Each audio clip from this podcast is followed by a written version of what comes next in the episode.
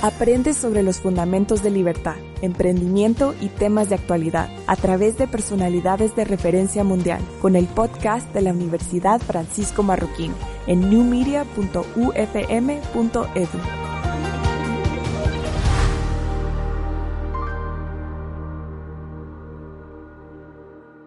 Muy bien, muy buenas tardes a todos. Sean bienvenidos al evento de Artista Emprendedor. Este es un evento que organizamos por parte de la Escuela de Cine y Artes Visuales en la Universidad Francisco Marroquín. Agradezco muchísima la oportunidad que tenemos el día de ver sus obras de estudiantes. Eh, agradecemos la vulnerabilidad que eso conlleva.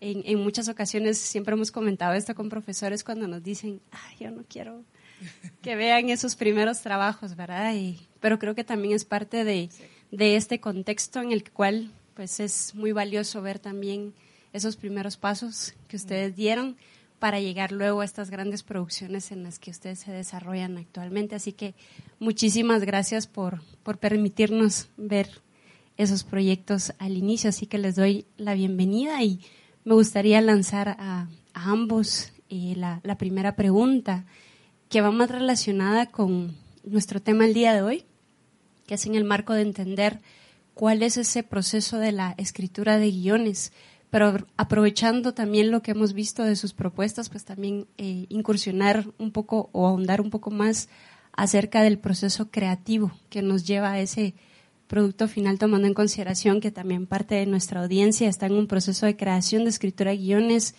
y, y de delimitar, ¿verdad?, una historia y de entender cuáles son esos procesos que nos llevan hasta ahí. Entonces, me gustaría empezar contigo, Loreto, si nos podemos referir al cortometraje que vimos el día de hoy. Em, si nos puedes contar un poco acerca del, contexto de su realización. Primero, em, contarles que cuando yo estaba estudiando cine, por una casualidad, eh, por un momento yo era la única latinoamericana en la escuela. Y y entonces cualquier cosa que tenía que ver con América Latina o con español, siempre venían a preguntarme, era como la única fuente. Y, tenía este compañero que es Rommel, que es de Filipinas, es de Filipinas. Y entonces, en un momento, como estábamos en Austin, el tema de la inmigración era siempre un tema frecuente y temática de muchas películas. Y habíamos hablado de, que, no, de que nos, nos interesaba mucho el tema, pero que también nos preguntábamos cómo podía, mm, básicamente, él decía que se estaba mm, involucrando, sentía él en en algo que, no le, que no le tocaba. Entonces le da seguridad que yo estuviera en el proyecto. Y, en esta búsqueda dijimos, busquemos algo que, nos pueda unir a los dos.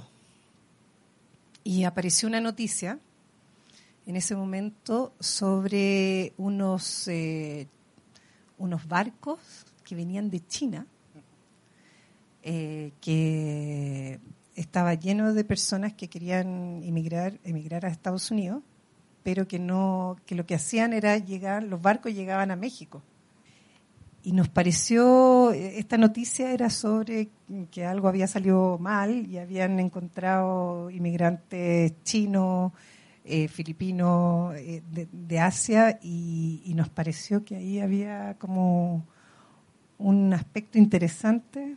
Lo que nos interesó a los dos es que era una historia como no contaba.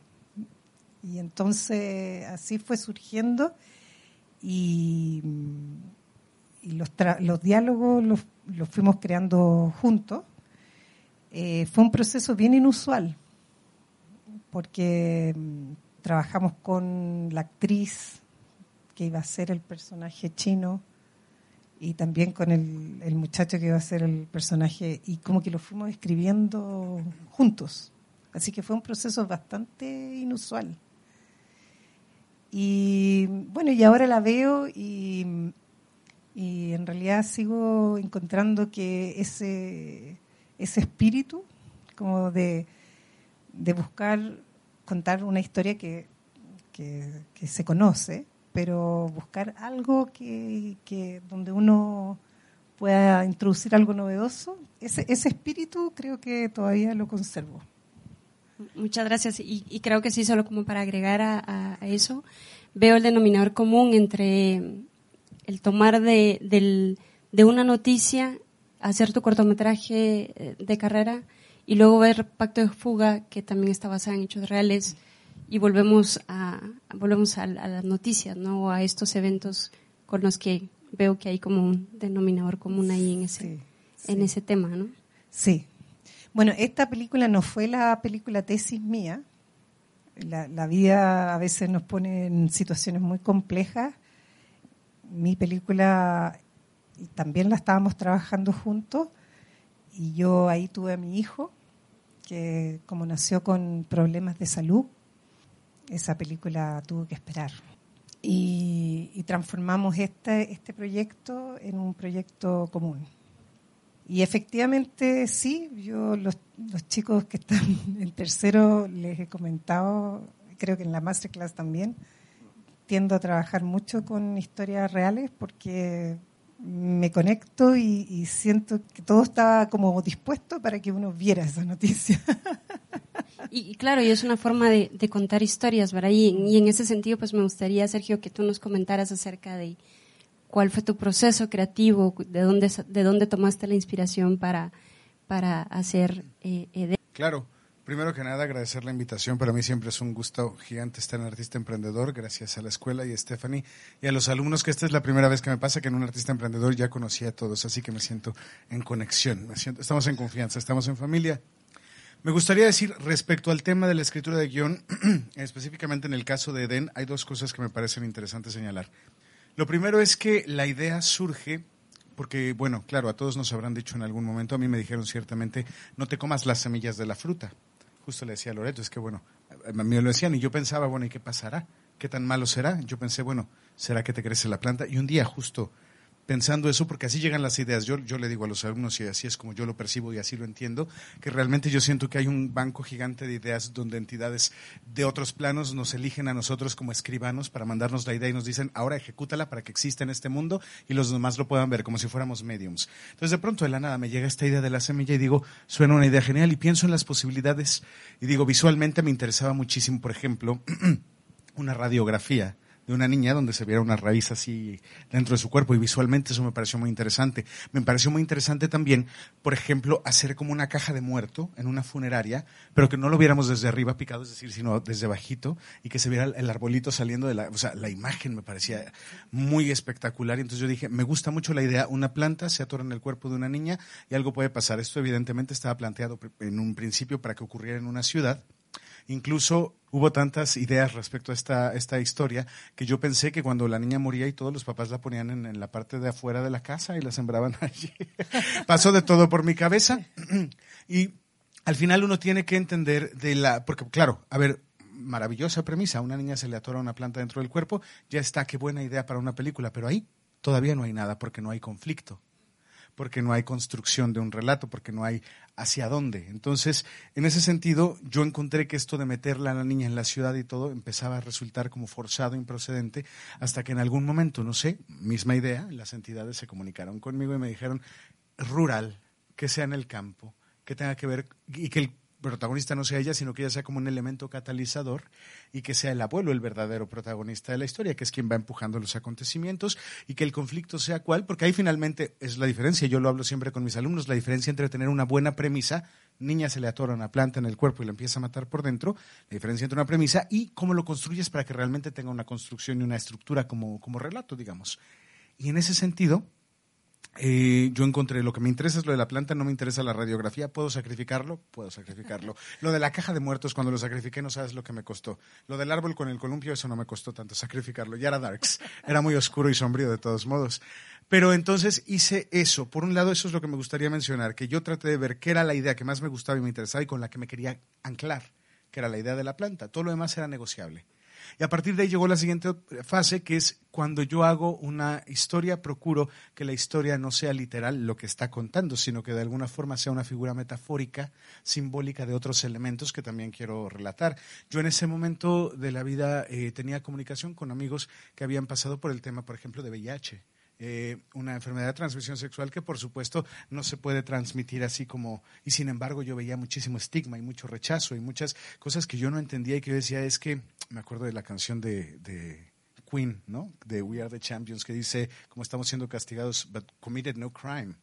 Y decía, es que de verdad nadie merece esta estigmatización, nadie merece este. Y entonces, si yo hiciera una historia literal de eso, pues hubiera filmado un caso de alguien con esta situación, pero en realidad me parece que es mucho más bonito utilizar elementos metafóricos para hablar de cosas de este estilo. Entonces, en mi caso yo les puedo decir, partió de una idea que por sí sola no valía mucho, o era bonita como idea, pero que después, a través de emplear la, la noción de que tenía que hablar de algo que me pareciera importante y relevante, mediante la utilización de metáforas, se fue desarrollando hasta que se construyó esto, que finalmente me parece una historia de amor del abuelo a su nieta, me parece una historia de dignidad, me parece una historia de no vamos a quedarnos donde nos rechazan. Entonces vamos a ir a buscar nuestro pequeño lugarcito de tierra. ¿no? De hecho, el, tagline de esta película es muy bello porque dice, hay lugares solo nuestros, de nadie más.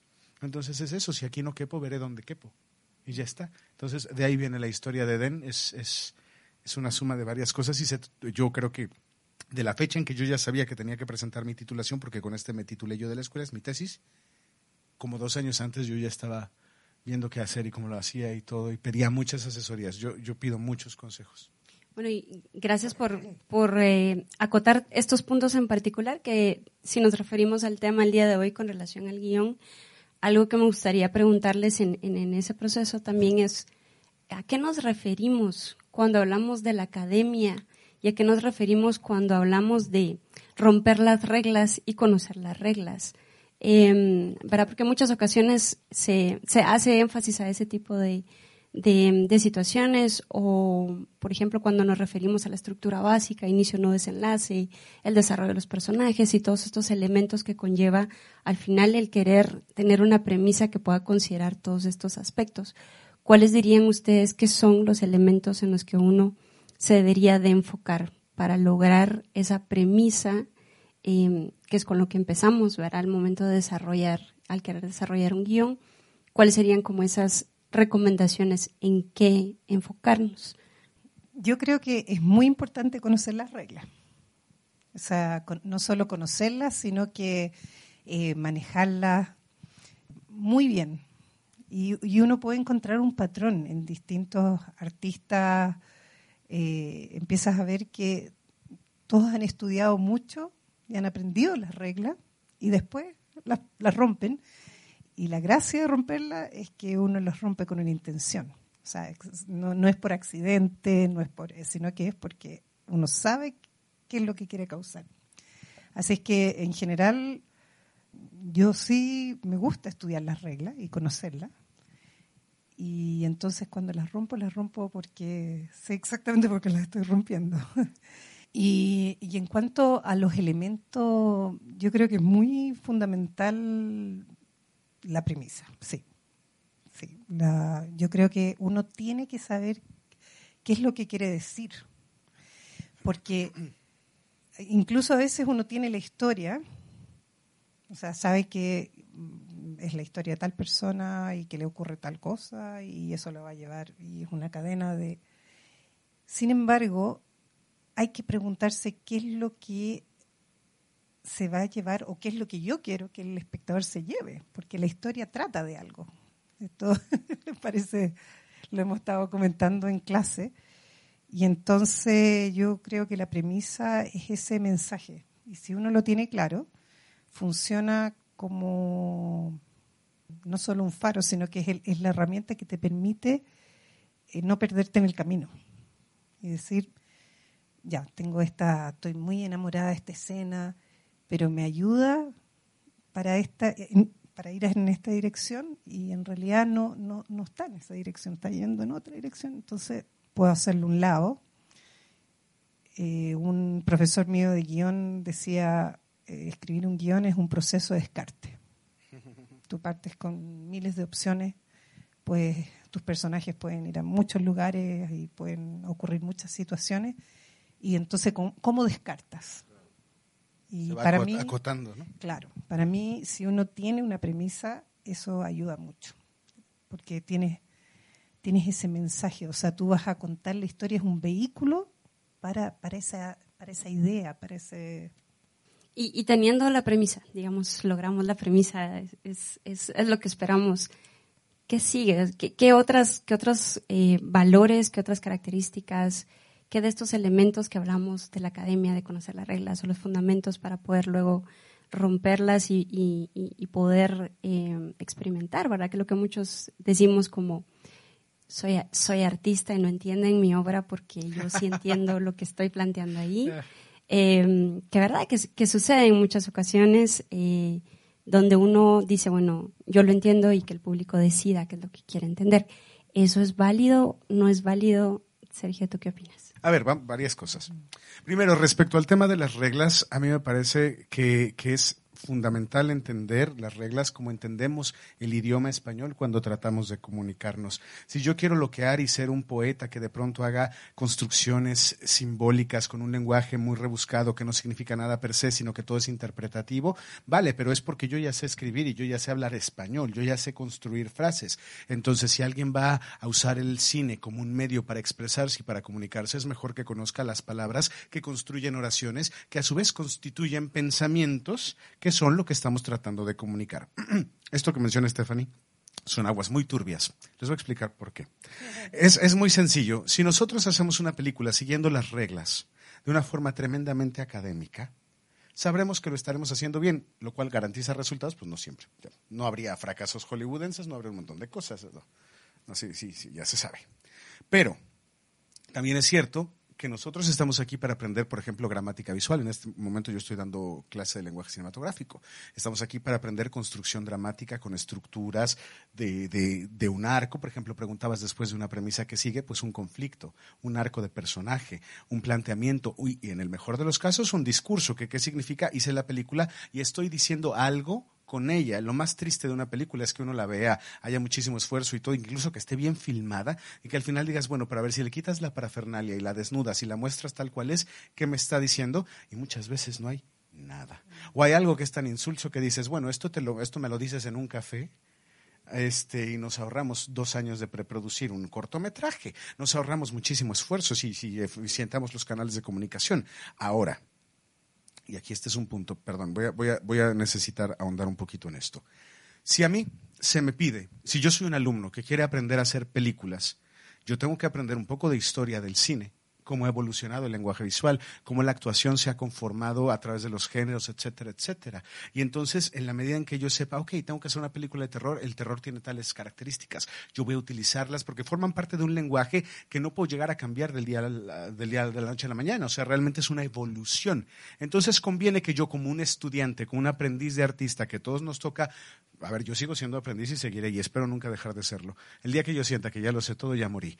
Ahí me matan, me sacan cargando en fin, entre varios. Lo que quiero decir es, este, estamos en un contexto académico en el que lo que necesitamos es ver que lo que aprendimos funciona llegará el día en que podamos romper las reglas para buscar nuevos caminos, para pisar un territorio donde nunca nadie ha pisado y atrevernos a llevar el arte cinematográfico a un lugar nuevo. Pero esto muy difícilmente va a ocurrirle a alguien que no aprendió primero las reglas y es muy común que la juventud quiera brincarse la parte de la formación académica para inmediatamente llegar al estatus de maestro, de artista iluminado, de artista. Entonces, a ver, puede ser iluminado en términos de que las voces lo eligieron y tiene el talento, pero toda disciplina artística, desde el ballet, la pintura y todo, por supuesto que requieren trabajo, por supuesto que requieren formación. Habrá un par de genios que no, pon tú, pero si no se consideran un genio, que yo esperaría que mejor no, en un contexto académico, sería contraproducente, eh, pues trata de hacer las cosas by the book. Ahora, es una posición sensible la que tiene la universidad, o la escuela específicamente, porque, por ejemplo, puede llegar alguien que muestra una película que es una rareza, muy sui generis. Sui generis significa muy en su propia categoría, su propio género, donde no puede ser ubicada en ningún otro lugar porque es propia su categoría. Si yo me, piden que evalúe, por ejemplo, una escena, cómo está filmada, con plano, contraplano, criss-cross, etcétera, las cosas yo te puedo decir esto está funcionando, esto es eficaz, y evaluarte respecto a tus propias intenciones narrativas. si nosotros entramos al terreno de lo que yo vivo, que es lo que mencionaba Stephanie, lo que yo veo, mi visión como artista es esta, y si tú no la entiendes, me da igual, y si tú no estás accediendo a ella es tu problema, y tú puedes entender una cosa y tú puedes entender otra, entonces esto yo se lo puedo entender como un gran maestro, o se lo puedo entender a alguien que ha probado muchas cosas y ha llegado a encontrar esta sensibilidad específica. Cuando lo hace alguien muy joven, me parece que hay varias posibilidades para explicarlo. Una es que trató de ser convencional y no le salió. Y entonces, dado que la obra no resultó contundente, entonces es más fácil adoptar una postura, digamos, como de soy el incomprendido. Y ahí, por ejemplo, sí, porque claro, una, una, escuela de cine no puede llegar a un alumno y decirle, tu obra la tienes que hacer así, porque uno de los principios básicos de la creación artística es la libertad. Con lo cual, la institución está atada de manos. Tenemos que respetar esa libertad, pero al mismo tiempo es una paradoja, porque tú vienes a mi institución a que te presente las herramientas que necesitas para hablar correctamente el español, y tú desde ya estás diciendo palabras extrañísimas y neologismos, nada más porque te quieres hacer el interesante o la interesante. ¿Me estoy explicando? Entonces yo lo que les pediría o lo que sugeriría es tratar de en este momento, antes de llegar a brincar, a volvernos Lynch, a, vol a volvernos Kubrick, a volvernos los maestros, asumir con todo disfrute el momento específico y único de la vida en el que se encuentran, donde además se pueden permitir muchísimo con la humildad de decir, yo no sé, pero quiero aprender Claro que muchas veces decimos, no, es que yo ya sé, yo sé de cine y todo, porque es una forma de protegernos. Pero a veces uno queda mucho mejor diciendo, no sé nada. Y que te digan, oye, pero tu corto está muy bien, de veras no sabes, no, no sé nada. Enséñame. yo siento que prefiero andar por la vida preguntando y diciendo, no sé, ¿me explicas? Que tratar de, eh, eh, cuando traté, porque sí traté un tiempo de, de, sentirme como yo tengo todas las respuestas, yo ya sé todo. Porque es una inseguridad, es una, es una coraza que, que esconde a alguien frágil. Entonces, hay que ver lo que eso comunica. Yo les digo a todos, como se los he dicho siempre, con el corazón abierto y con la mente dispuesta a aprender, porque cuando uno ya sabe todo, ya está viejo. Y aquí, pura juventud, mírennos. Bueno, yo me quedo con tus palabras de la vulnerabilidad, ¿verdad? Que, mencionas, la vulnerabilidad y, creo que, que, algo que me gustaría ir en esa, en esa misma línea de lo que tú planteas es cuando escribimos un guion, ¿cuántas veces escribe un guion? ¿Cuántas... Eh, en, ese sentido de la creación, qué rol juega esa vulnerabilidad y qué rol juega eh, la otra palabra que mencionaba Sergio, la humildad y hasta cierto punto también hasta dónde, ¿no? Eh, eh, porque también nos podemos ir por el lado en que yo no sé, yo no puedo, o no lo sé, no lo sé y nunca me voy a creer lo que realmente estoy haciendo bien. ¿Cómo mantener ese equilibrio al momento de desarrollar un guion? Una, una combinación entre como confianza y también humildad. ¿no?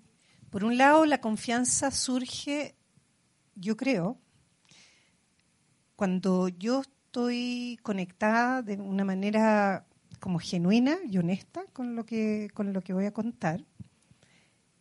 Eh, como que es espontáneo, uno tiene más confianza, porque no está, está viniendo de un lugar verdadero. Entonces, eso, eso inmediatamente te da algo de confianza. Y por otro lado, la humildad, yo creo que es muy, es muy importante porque uno entra en una cadena creativa. O sea, sí, yo me siento que uh, cuando yo me incorporé al, a la escuela de cine, yo era la única que nunca había tocado una cámara. Porque en mi país no había escuelas de cine, no había era la única que jamás había tocado una cámara. Y entonces a mí eso me, generaba mucha, mucha, mm, me sentía en desventaja. Y, rápidamente me di cuenta que esa misma, ese mismo desconocimiento me ponía en una posición en que yo estaba, todo me podía, estaba dispuesta a que todo me sorprendiera, a que todo me, me pareciera interesante, y no lo tomé como, ya, yo voy a aprender todo y voy a acceder a un, grupo exclusivo, sino que dije, yo voy a aprender y voy a entrar a una cadena creativa de personas. O sea, yo lo que yo haga va a estar influido también por lo que he visto que hacen mis compañeros, por las películas que yo he visto, por los libros que he leído, y entonces uno entra a un continuo creativo y, y eso era lo que a mí me... Y entonces me encanta, por ejemplo, cuando la, eh, las películas dialogan. O sea, por ejemplo, ahora eh, cuando vi la película de Sergio, me recordó una, una historia que escuchaba en el campo chileno sobre un, como, un, como una especie de mito, maldición, donde de repente a alguien en vez de piernas le crecen ramas. Entonces le estaba contando a, Sergio que estaba viendo la película y me acordaba de ese mito. Y entonces esas conexiones eh, me parecen maravillosas. Y, y, y, en cambio, si uno está en una actitud como de que tengo todas las respuestas, te pierdes de esas cosas, porque no estás abierto. Bueno, y me gustaría en, este punto em, abrir a, la conversación. La verdad es que creo que eh, lo que ustedes han comentado se volvió una cuestión bastante personal, es decir, que nos involucra a todos, ¿verdad? En un proceso de creación, eh, ustedes como, como profesores también eh, en, en, la formación de los estudiantes y tomando en consideración también el proceso en el que cada uno de ellos se encuentra, pues me gustaría abrir el micrófono a nuestra audiencia a saber si tienen comentarios o mm, curiosidad de cosas que vieron en, la, en, las películas, ¿verdad? De cómo se hicieron.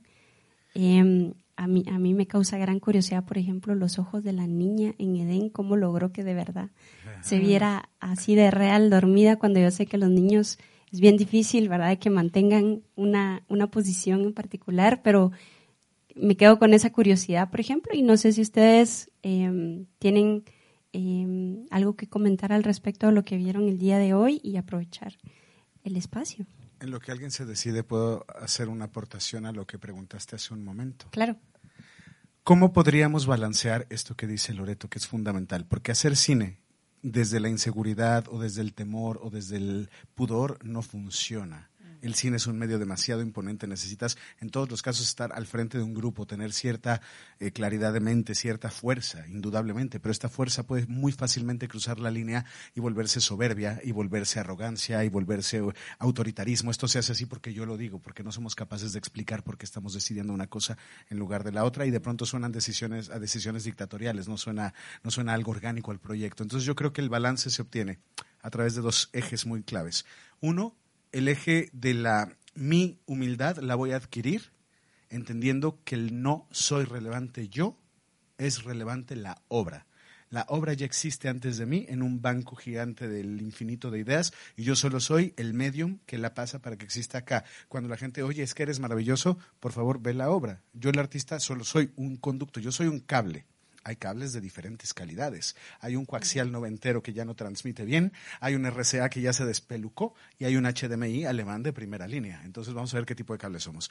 Y por eso me va a mantener humilde, entender que no importo yo, que lo relevante es la obra, el, el trabajo que estoy diciendo. Y segundo punto, ¿cómo me mantengo seguro? Dándome el derecho de entender yo voy a hacer lo mejor que pueda hasta donde pueda y si me equivoco, me equivoqué. Conservar en todos los casos el derecho a decir, a ver, todos los directores hicieron una filmografía perfecta, nunca hicieron una película medio regular o todos tuvieron altas y bajas. A ver, el camino al éxito no es una diagonal para arriba. Entonces, importa la obra, pero al mismo tiempo, si me equivoco, me equivoqué. Listo. Gracias, Sergio. Em, ¿Algún comentario, pregunta, curiosidad? Eh, mi duda es, eh, es un poquito, no es una duda específica realmente, es un poquito más en, en general ¿Cómo manejan este proceso del cambio que ven del guion al producto final? Excelente, solo para que nos quede en audio voy a repetir un poco la pregunta. ¿Cómo, em, cómo hacer la adaptación del guion allá a la realización y cómo manejan esos, esos cambios? Lo que pasa es que todo esto es un proceso de negociación permanente, como el regateo, como cuando que acá se usa mucho. El otro día fui al mercado y ya ellos mismos te regatean. Cuesta 100, pero si me das 80. En mi país tú tienes que insistirles un poquito al principio. Pero bueno, total, lo que quiero decir es, tú sabes que quieres un teatro con 300 mil extras, no sé qué y todo, y llega producción y te dice, eso no se va a poder. O ya, por ejemplo, necesito tal este movimiento de cámara, sí se necesitaría un dolly, no traemos. Entonces, de alguna forma, es que uno imagina las cosas de determinada manera manera, pero hay 300 cosas que cambian en el camino. Yo creo que ninguna película termina siendo exactamente lo que se planeó en papel, ni siquiera las que son en animación de Pixar y que todo está. Yo estoy seguro que sobre la marcha cosas se van modificando, indudablemente. Entonces, yo siento que, que es muy mágico porque es como entrar a una caja de sorpresas y voy a entrar con este guion y cuando sales por la otra puerta, ay, resultó en esto. Es un poco como los filtros de Instagram. Así con esta con este filtro vas a ver cómo es tu cara de Disney. Ah, vaya, esto sale. Entonces un poco es como tener la premisa de lo que puede ser como una serie de puntos prometidos y otra cosa es, bueno, a ver, la realidad aterrizó en esto. A veces la falla viene de uno como director que no supo dar las instrucciones. A veces un actor dijo un diálogo con un tonito cantadito que se ve artificial y dices, ay, cómo no le dije nada. A veces la falla viene de cualquier parte y por supuesto en postproducción vamos a hacer hasta lo imposible por parchar, pulir, limar, dejar lo más prolijo posible. Pero yo pienso que alguien con muy baja tolerancia a la frustración que quiere que su película sea exactamente igual como la soñó, entonces puede ser que pase un mal rato. En la medida en que tú estés... Eh, dispuesta a decir, ok, esto no es lo que yo quería, pero la vida me regresa esto, venga, vamos a ver este regalo que me da. Como cuando te regalan algo en Navidad que no te gusta, pero dices, bueno, la intención es lo que cuenta. Y tomando en consideración esto que acabas de decir de cómo el guion va a cambiar, ¿no? Hacia, hacia el resultado. Entonces, si esto es algo que frecuentemente sucede, Loreto, en términos de guion, ¿qué rol juega el guion entonces? ¿Por qué me tengo que esforzar tanto en desarrollar un guion que después puede ser que cambie. ¿De qué me sirve entonces hacer este guion y cómo me debería sentir yo en relación al, al, resultado final que estoy teniendo y que, digamos, está alejando de, del guion que yo escribí? Eh, es bien, yo tengo que usar a veces dos sombreros porque eh, depende con quién estoy trabajando. Porque yo trabajo muchas veces por encargo, o sea, me, el, la película Sayen que hizo Fábula, eh, yo la escribí por encargo. O sea, ellos me contrataron, me dijeron necesitamos que escribas este guion, eh, me dieron las características, el personaje. Y, y, en esos casos, cuando yo escribo por encargo, realmente me dedico como a tratar de, eh, le pregunto al equipo creativo, al director, a todos los que están en la cabeza del proyecto, trato de entender qué es realmente lo que quieren hacer, qué es lo que quieren y yo me siento así como dices tú, que uno, eh, yo me convierto como en un vehículo y, quiero que lo que ellos quieren expresar, eh, ese, quiero, quiero que su idea se materialice, su visión. Entonces, tiene, requiere mucho eh, conversación eh, y, ahí es la sensibilidad de tratar de captar qué es lo que realmente, qué, es lo que quieren comunicar y yo tratar de ser el vehículo. Y, y eso es cuando uno escribe por encargo. Y, en general, hasta ahora, las experiencias, no sé cómo va a salir Sayen, que se supone que va, se, se va a... Eh, va a salir muy bien. Va a salir, eh, en, claro, en, en, diciembre, pero eh, quedé contenta con el proceso. No, no sé si yo habría hecho lo mismo. O sea, si yo, si hubiese sido una idea mía, probablemente habría sido otra cosa totalmente distinta, pero siento que fui fiel a lo que ellos querían, a lo que necesitaban. En cambio, cuando trabajo con, David, eh, y sobre todo yo al tener formación de directora también, se podría decir que estamos dirigiendo desde el momento que estamos escribiendo el guion.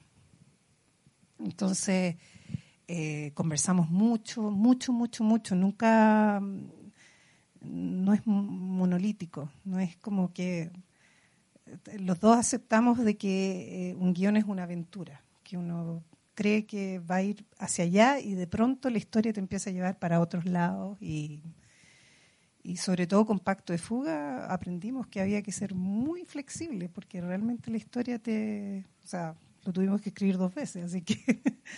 Em, pero eh, es, realmente... Me gusta eso también, esa experiencia de como ir dirigiendo desde el guion, como que uno va viéndolo de manera orgánica desde el principio.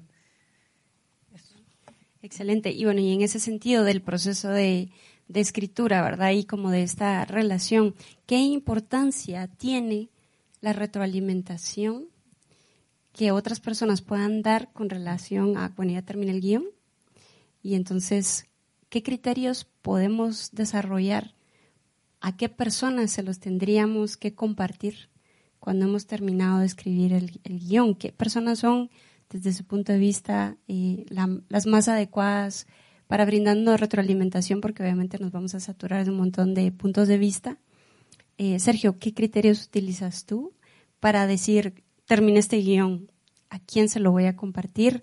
¿Por qué lo compartes? ¿A quién se lo compartes? ¿Por qué lo compartes? Y qué tan relevante o cómo haces una segmentación de la retroalimentación que te dan sobre lo que has escrito. Lo primero que yo quiero decir es la importancia que yo veo de la retroalimentación es un tema de fractales. Mis alumnos saben perfecto a qué me refiero con esto. Cuando uno hace una obra, siempre se nos dice, y esto es lo lógico, hay que indagar, hay que entrar, hay que sumergirse, como quien se mete al mar y tienes que ir a lo más profundo para encontrar las motivaciones de los personajes, para encontrar cuáles son todas las respuestas que se tienen que tener. Y entonces uno se va muy adentro y uno se mete demasiado en el laberinto.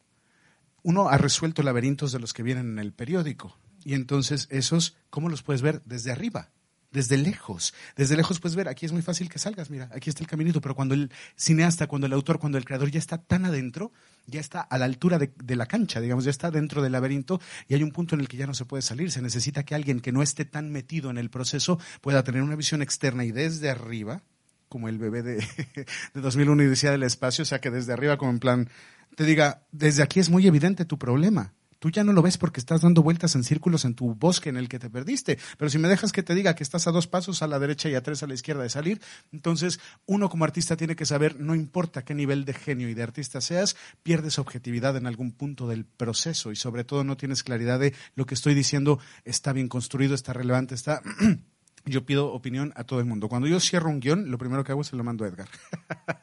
y lo segundo que hago es se lo mando a Stephanie, que son mis amigos que me ayudan a leer mis guiones. y yo lo que te voy a decir una cosa es, es muy sencillo. Cuando te van, para mí es muy claro, pero esto es una cosa que será diferente para cada persona. Tú dices y preguntas a Stephanie, ¿cómo haces el discernimiento entre cuáles opiniones tomas en cuenta y cuáles no? Muy simple, la que te suena.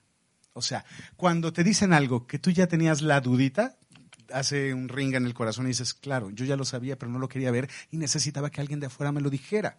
Pero hay veces en que te dicen algo, porque también me pasó en la universidad mucho, ¿no? Que llegaron maestros, no, no, no, tu historia está, no, este, mejor que se trate de esto y esto y que los maestros quieren rehacerte el proyecto y quieren tener una intervención muy directa y es, bueno, genial, tu historia está muy bien, pero realmente no estás viendo, o sea, esta postura de estar del lado del alumno que tiene que defender su postura artística incomprendida, yo he estado ahí. Pero sí es verdad que si no me convenció lo que me dijo un maestro, porque dije, sí, él verdaderamente no entendió lo que yo quería decir, lo pruebo con alguien más, uno sabe cuando le dieron un buen comentario porque sabe que tiene razón. A veces cuesta aceptarlo porque uno está muy aferrado a que no sea el caso, a que uno esté bien y porque además uno está muy acostumbrado, somos artistas, caray, estamos muy acostumbrados al aplauso. Esa es la otra, nos gusta llegar y que no, ay, verdad que le dice bien, ay, sobame más el lomo, más, más, no es suficiente. Y el tema es, bueno, el proceso de aprendizaje, ahora porque ya estamos en una sociedad de la cancelación, del woke, de todo, a ver, con mucho cuidado, con pincitas a todo, porque aquí cualquier cosa se nos rompe la alita de la mariposa. Perdón. se tenía que decir, se dijo. Pero el tema es saber, en otro tiempo, en otro tiempo, a ver, la formación de, los, de las personas de teatro era de un rigor y de una disciplina. Yo esa cosa cruel de antes no la fomento, pero sí es verdad que antes sí se le podía decir a un artista, estás haciéndolo miserablemente mal. Mi maestro sí me dijo, mi maestro de teatro, el que yo aprendí, era muy cortés, muy educado, pero no se tocaba el corazón para decirme, lo hiciste terriblemente mal pero lo puedes hacer mejor la próxima vez. Ahora ya no podemos hacer esto porque no es aceptable. No podemos destruir corazoncillos, pero sí podríamos, de alguna forma, ah, yo creo que podríamos tener el mismo rigor, pero de forma muy amorosa. Chiquito, edítalo bien. Pero yo creo que es muy importante escuchar. Ahora, ¿cómo pueden escoger? Yo escojo a gente que sabe mucho de cine para que me diga, pero luego voy con mi mamá, que mi mamá no es que tiene conocimiento académico de cine, lo que tiene es que ve muchísimas películas desde siempre. Entonces yo le digo, ¿cómo ves este? Me dice, esto se me hace chafa. No entiendo, chafa se entiende, ¿no? O sea, como... Chafa es como mal hecho, mal hecho poco logrado, ¿no? Entonces me dice mi mamá, es que esto no, no tiene sentido, porque este personaje está haciendo esto si en la escena anterior le dijo lo contrario. Mi mamá detecta, yo te voy a decir una cosa, se lo mando mis guiones como a 10, 15 personas, ¿eh? así. Y de esas, normalmente mi mamá detecta cosas que nadie de los que hacemos cine detecta. Lo cual me gusta porque oigo voces distintas y lo que tiene sentido de unas tiene. Ahora, hay que saber oír y editar lo que dice Stephanie y escoger las cosas que funcionan, pero ante todo entender, nadie me está diciendo esto para molestar. Nadie me quiere agredir. Esto no es una agresión personal. Son consejos. A veces serán buenos, a veces no, pero hay que escucharlos. Gracias. De nuevo, vuelvo a abrir el, el micrófono a, a, nuestra audiencia. Vi un dedo levantado allá. Que, mm, ah, ¿Estás levantando que, la mano? Sí. Ah. Ok, para acá, sí. La primera es cuando el cortometraje pasaba en el desierto. O sea, eso, ¿cómo, cómo les costó? O sea, ¿cuál fue el proceso para como, hacer esa locación? ¿Conjunto con eso? Perdón, ¿sabes que todos vienen juntas? Sí. Eh, justo en el río que pasa en el río, no sé si contemplaste eso, que es muy peligroso. O sea, no es muy peligroso, pero es peligroso para los sectores. No sé si hubieron medidas de seguridad. Y tercero, todas esas cosas como que son complicadas como de conseguirlas, que afectan en el guion de algo, por ejemplo, no sé, o sea, es demasiado difícil y mejor se cancela o... La verdad es que nosotros vivíamos en Austin y entonces estábamos a unas horas de la frontera y conseguimos un, un rancho. O sea, la verdad es que la historia la, escribimos sabiendo que estaba la posibilidad del rancho.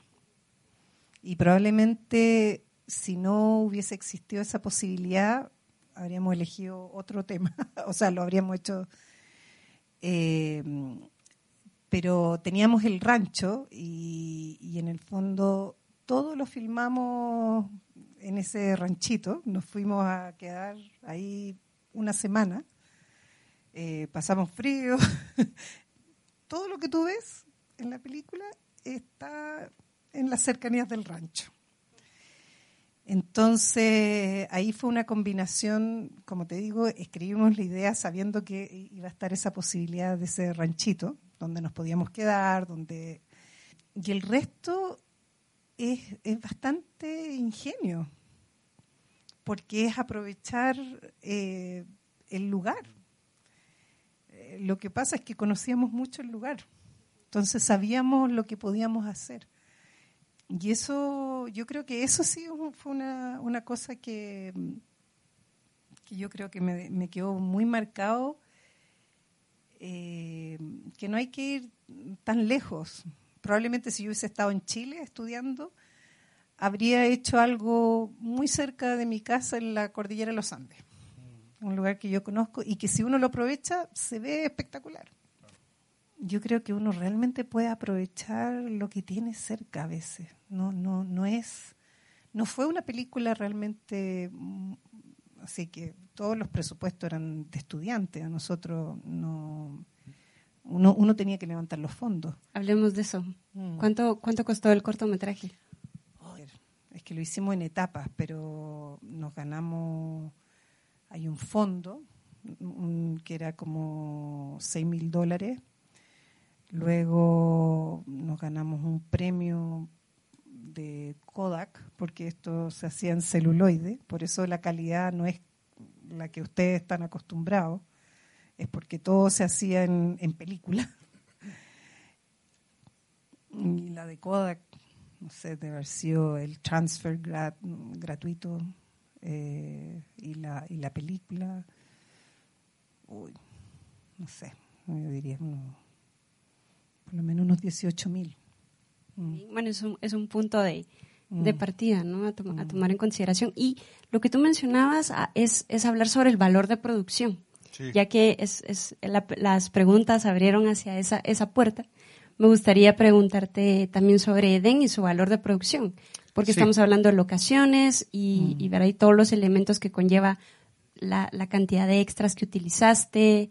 Pensamos en el catering, ¿verdad? Si, si pensamos en producción, hay un montón de logística eh, que hubo detrás. Entonces, hablemos del valor de producción de, de tu cortometraje y qué, mm, qué esfuerzos se realizaron para el financiamiento y, y las negociaciones que tuviste que hacer. Bueno, eh, efectivamente aquí hay que hacer una división muy clara entre valor de producción y costo efectivo, porque una cosa es, por ejemplo, si yo me hago amigo de, de- de Jane Fonda, por decir, porque soy muy simpático, un día me la encuentro, hey Jane, I want you in my film, y suponte que dice que sí. Ah, hey Jane. Yo creo que dice que sí, le va a gustar muchísimo la idea y Jane Fonda va a venir a... Jane Fonda me va a cobrar 5 o 6 millones de dólares por película. Eso es lo que su imagen vale pero tal vez yo consiga que ella lo haga por mucho menos, porque le guste el proyecto, con lo cual eso significa que su rostro vale menos en pantalla, su rostro y su nombre valen exactamente lo mismo. Eso es un valor de producción. Supongan que yo tengo un, museo en la ciudad y, el dueño es mi amigo y le digo, oye, déjame filmar. ¿Cuánto cuesta normalmente rentar? No, pues 20 mil dólares. No los tengo. ¿Me dejas de chance? Ay, porfa. Este, uno, lo que, sé, lo que tenga que hacer. total, nos lo prestan el valor de producción allí está si me prestan unos vestuarios increíbles. Yo hice un cortometraje que se llama La voz de las cigarras, que es de la comunidad wixárika, que son unos indígenas de México, que son unos trajes maravillosos, pero que cuesta tres mil dólares cada, cada traje. A ver, de haberlos tenido que pagar, habría salido carísimo porque teníamos como 30, 40, no sé muchos. Entonces los conseguimos prestados. Entonces hay que entender que una cosa es lo que el presupuesto indica que se va a necesitar y otro es lo que en el mundo real ya entra en negociaciones, pedir favores y todo. Por ejemplo, en Edén, a ver, llegamos a un pequeño pueblito donde las personas les hacía tantísima ilusión vernos llegar con cámara y con luces y todo, pero hacían en una montañita, se sentaban así como si fueran gradas a ver la filmación. Estaban entonces tú te acercas con uno de ellos y le dices, oye, ay, necesito una casa para La mía, la mía. Porque claro, en el pueblo ellos quieren presumir que en su casa filmaron una película. Entonces obviamente no pagamos eso. Al contrario, a ver, vamos a escoger una casa, calmados ahorita escogemos una de ustedes. No se peleen. exacto, exacto. En lugar de nosotros, ¿quién me la presta? Por favor, les pago una lana. No, era como vamos a hacer el casting. Y luego alguien dice, yo tengo un burro, ¿puede salir? Por favor. Yo tengo un caballo, tráetelo. Entonces, efectivo en Edén, lo que pasa es que este era un corto de titulación donde el director soy yo, pero nos titulábamos varios. El que hizo la música se tituló, el que hizo producción ejecutiva también se. Entonces, así, y como era nuestro trabajo de titulación de la universidad y todo, pues nosotros aportamos de nuestro bolsillo, en realidad en este punto, de, de nuestros papás. pero en realidad creo que la producción en efectivo, lo que se gastó, no debe haber sido más de 2.500 o 3.000 dólares en efectivo. Ya lo demás es como que Edgar, que es el productor de este proyecto, pues él se, se movió, se conectó, conocía. Y siempre en los pequeños lugares, es muy fácil firmar en pequeños lugares realmente. las personas tienen otra actitud en la ciudad, ya es otra cosa. Es como, ¿vas a filmar aquí? ¿Cuánto me vas a pagar? No, porque aquí vinieron el otro día a hacer un comercial y me pagaron tanto. Entonces, y en el pequeño pueblo, donde a ver cada cuánto llega una, una filmación a San Pedro Lagunillas o a, ¿cómo se llamaba aquí este lugar? El Conde, ¿no? ¿En qué, qué municipio? Huacatlán. No, bueno, no, o sea, como puede que no vuelva a pasar nunca. Entonces, mejor que lo aprovechen el momentazo de glamour. Loreto mencionaba algo que considero que es, que es muy importante retomar eh, en, el punto en el desarrollar un guion, y es, em, yo estaba escribiendo el guion pensando en que conocía este lugar. Eh, entonces, como yo sabía que podía contar con esto, entonces puedo crear mi historia en donde yo sé que voy, que en ese sentido, ¿verdad? Es, es como ya ir un poco más allá. Es como e, ejercitar la visión de dirección incluso de con qué recursos cuento, qué elementos están a mi favor, lo que tú mencionabas, ¿verdad? El valor que también tiene el hecho de saber con qué recursos cuento yo y mis habilidades de negociación, que no principalmente es acerca del dinero, no, no es acerca del dinero, sino es acerca de mis habilidades de negociación y creo que algo que es muy importante es ser conscientes de las habilidades comunicativas y del toque humano que se requiere también cuando uno quiere impulsar un proyecto, que en muchas ocasiones se piensa en presupuesto creyendo que tenemos que conseguir el dinero, creyendo que tenemos que conseguir todos los espacios costosos para que se puedan ver como un valor de producción, pero hay, hay, hay habilidades que se pueden apreciar más en un proyecto que tiene una relación con tus habilidades de negociación y tus habilidades humanas que te permitieron conseguir estos recursos que aportan a la, a la historia. Entonces, en, en ese sentido, eh, Loreto, me gustaría saber, digamos, como, ¿cuál sería tu consejo. Para, para pensar estos, los guiones o el desarrollo de una historia, también considerando hacia futuro con qué elementos cuento? Yo creo que eh, eso es una mm, esa es una actitud que a mí me ha ayudado mucho en mi carrera. Que cuando yo me siento a escribir la historia, no tengo solo la historia en la cabeza, sino que además quiero que se, que se pueda hacer, que llegue, que llegue a puerto. Y entonces muchas veces uso el ingenio que, que, que tenemos, que por algo estamos aquí. Nosotros tenemos creatividad, mucha creatividad. Entonces, se podría decir que van trabajando juntas. Entonces, y, yo activamente a veces veo, cuando escribo, estoy pensando en, en, qué es lo que va a significar para producción. O no es que me, no es que me limite, no es que ay voy a cambiar mi historia porque sino que eh, estoy quiero que quiero hacer lo posible quiero que, sea que la historia porque las historias se pueden contar de mil maneras. Entonces yo lo puedo transformar de tal forma de que de paso estoy contando mi historia y de paso estoy solucionando o adelantándome a algo claro y yo creo que esa es la ventaja y, creo que se lo comenté hoy día en clase, esa es la ventaja de cuando uno estudia eh, una carrera, por ejemplo, enfocada en dirección, porque uno se familiariza con todas las áreas. Eh, cuando uno solo estudia guion, yo, tengo colegas que son guionistas y, veo que a veces les falta incorporarse a ese a ese cuerpo que es una película. Están pensando mucho desde el asiento del escritor y se ponen poco en... Y con la formación que reciben los alumnos aquí, yo creo que ellos tienen esa ventaja. O sea, ustedes tienen esa ventaja porque han... Eh, conocen de fotografía, conocen de producción, conocen de guion, conocen... Y entonces van a, a la hora que lleguen a escribir, pueden tener todo eso y la historia uno la puede cambiar, en el sentido que uno, hay, solo hay que esforzar un poquito ahí la creatividad, uno dice, a ver, ¿cómo lo puedo hacer para hacer esto mismo, pero que no signifique un dolor de cabeza para... sí, totalmente. Ingenio. Yo tengo algo que aportar allí, si me permites. Esto que dice Loreto me parece fantástico y me parecería el mejor consejo que se les puede dar. Muchas veces uno se imagina, es que quiero hacer esta película en una prisión y, tiene que ser a fuerza en una prisión y no sé qué. Y de pronto uno es dueño de, el abuelito tiene una bodega increíble y todo. Entonces, cuando tú empieces, esta es mentalidad de cineasta guerrilla. De cineasta independiente hasta el tuétano, de a ver, en lugar de como guionista gringo, así voy a inventar lo que yo quiera y total que me lo consigan y lo pago y ya está y tomo mis dólares. Aquí no, aquí es con qué cuento y mejor construyo con lo que tengo. Por ejemplo, ahora en World of Cinema que estamos llevando, mis alumnos tienen que hacer una historia a partir de tres tarjetas, un objeto, un personaje y un lugar. y entonces ahí tienen como unas pistas y entonces me parece que en la vida real podríamos hacer esto. A ver, ¿qué tengo de vestuario increíble? ¿Qué, ¿Qué prop tengo que nadie más tenga? ¿Qué cosas tengo? Y con eso tratar de construir algo, eso está muy bien. Ahora, porque la otra cuestión es que el, el tema es que esto que dice Loreto es fundamental porque cuando un cineasta es independiente sabe resolver con muchas cosas. A ver, yo tenía que hacer una escena aquí en este auditorio y tenía que estar lleno.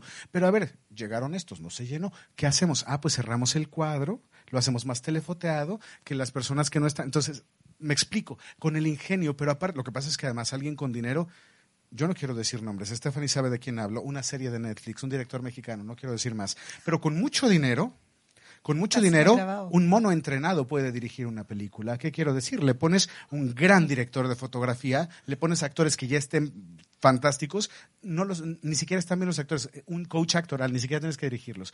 Le pones un gran director de arte, le montas un gran supervisor musical, le metes un presupuesto y el director se sienta como, ah, bueno, o sea, en realidad, y esto pasa en la publicidad, en la publicidad que además hay el cliente y la agencia y todo que te dicen qué hacer, porque he filmado comerciales, ya no quiero.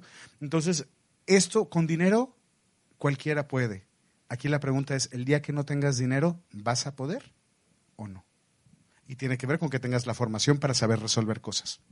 Para ir cerrando, em, voy a aprovechar, voy a lanzar esto eh, em, como, ah, con ánimos de cierre. Em, Sergio, mm, si, si, si tuvieras la oportunidad de, de decirte a ti mismo, eh, darte un consejo de lo que pudo haber sido mejor o lo que hubieras querido saber al momento en el que estabas haciendo tu, tu película de, de graduación, ¿qué te hubiera gustado saber o considerar o tener presente? Fíjate que respecto a varias películas tengo muchas cosas que decirme, como, oye, haz esto de esta forma. Y no es que yo esté diciendo que Den sea perfecto para nada, pero siento que lo que es con lo bonito y con lo que no es bonito es lo que es. Entonces yo creo que el consejo que me diría no es como hazlo diferente, sino ámalo como viene, ámalo como llegó. Porque, porque finalmente, o sea, si tú me pones una película que hice hace cinco años, pues a lo mejor mi visión actual me diría, edítalo diferente ahora que tienes más conocimientos. Pero finalmente lo que hice en el momento en que lo hice es una evidencia de mis capacidades, pero también de mis limitaciones y deja una evidencia de que no siempre supe y de que estoy aprendiendo y de que cada cosa la puedo mejorar. Entonces yo diría, ama lo que es, disfruta el proceso y sobre todo no te tortures. Yo creo que algo que me hizo mucho daño en mi juventud es que yo era mi propio verdugo, entonces yo me latigueaba a mí mismo, trabaja más, esfuérzate más, sé más perfecto, no te puedes equivocar y todo. Y estaba, ah". Yo creo que me diría, lo puedes hacer igual de riguroso, igual de cuidadoso y disfrutarlo un poco más. Loreto, la misma pregunta para ti. Yo, me diría calma, que es una aventura y que uno recién la está comenzando y, quizás gozar más cada paso.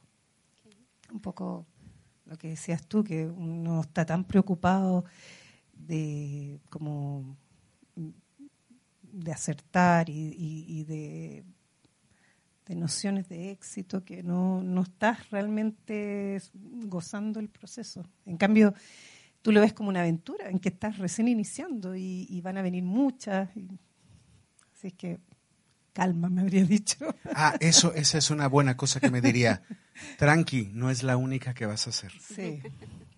Pues muchísimas gracias a, a ambos por compartir sus experiencias y, también por, por, iluminarnos, ¿verdad? Con relación a, los procesos en los que cada uno de los estudiantes se puedan encontrar y que, que, que estos mensajes puedan resonar, en, puedan resonar en ellos.